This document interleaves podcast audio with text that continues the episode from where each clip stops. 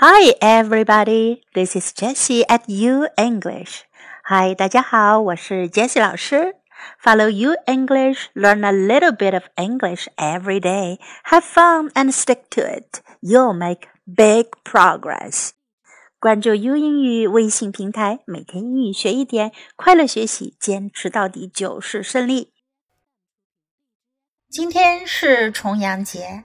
重阳节的英文有多种表达，最简单易记的当然就是重阳 Festival，也可直译为 The Double Young Festival。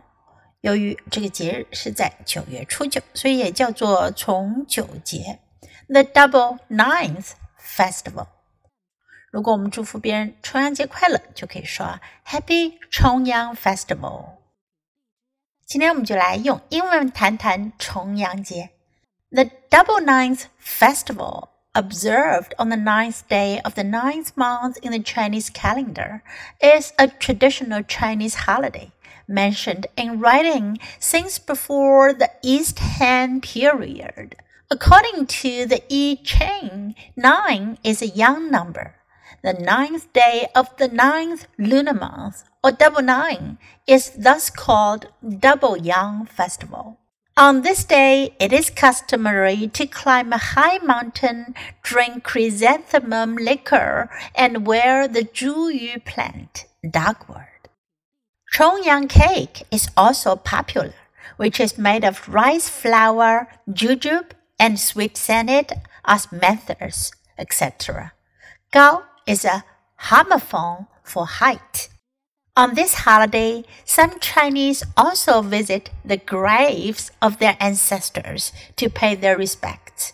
In some part of Guangdong province and Hong Kong, whole extended families head to ancestral graves to clean them and repaint inscriptions and to lay out food offerings such as roast, suckling pig, and fruit, which are then eaten.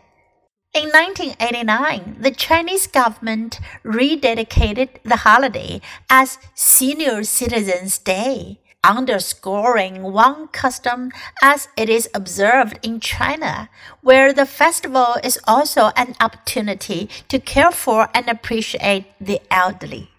There is an oft quoted poem about the holiday thinking of my brothers on mountain climbing day by the Tang Dynasty poet Wang Wei。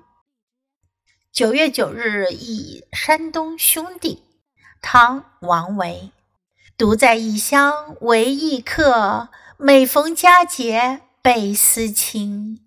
遥知兄弟登高处，遍插茱萸少一人。 Thinking of my brothers on mountain climbing day. Translated by Xu Yuanchong. Alone, a lonely stranger in a foreign land, I doubly pine for kinsfolk on holiday.